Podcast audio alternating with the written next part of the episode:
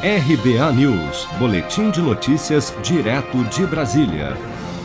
Os trabalhadores que se recusarem a tomar a vacina contra a Covid-19 poderão ser demitidos por justa causa, de acordo com orientação do Ministério Público do Trabalho. No entendimento do órgão, sem uma recusa justificada, a empresa pode impor ao trabalhador, neste caso, as sanções previstas em lei que incluem advertência, suspensão, reiteração e demissão por justa causa, sendo esta a última das hipóteses.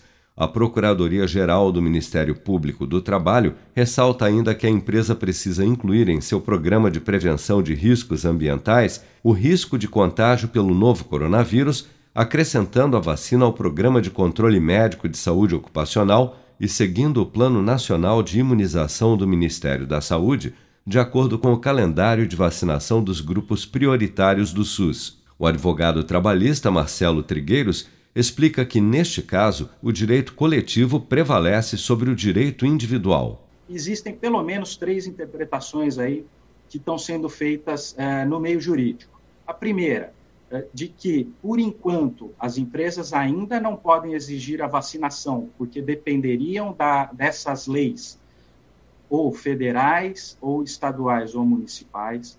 Uma segunda interpretação uh, de que nenhuma lei e nenhuma empresa poderia obrigar um trabalhador a se vacinar. E uma terceira interpretação, que neste momento é a que está surgindo com mais força, é a de que sim, independente até da edição de leis federais, estaduais ou municipais, a empresa pode sim exigir a, a vacinação e, no limite, em situações extremas, até dispensar o trabalhador que não se vacinar por justa causa. Uh, em breve resumo, qual que é o fundamento disso? É o direito coletivo, uh, privilegiado em relação ao direito individual, e uma segunda questão, é, a empresa, por determinação da Constituição Federal, ela não tem apenas o direito, mas ela tem o dever de zelar pelas condições eh, de segurança e de saúde no meio ambiente de trabalho. Caberá ao trabalhador comprovar a sua impossibilidade de receber o imunizante quando estiver disponível com a apresentação de documento médico. Mulheres grávidas, pessoas alérgicas a componentes das vacinas ou portadoras de doenças que afetam o sistema imunológico, por exemplo, não precisam tomar o imunizante. Nesses casos, a empresa precisará negociar para manter o funcionário em home office ou no regime de teletrabalho.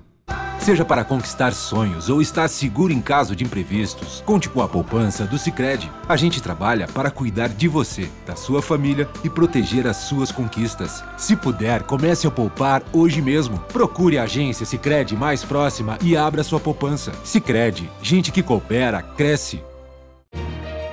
Com produção de Bárbara Couto, de Brasília, Flávio Carpes.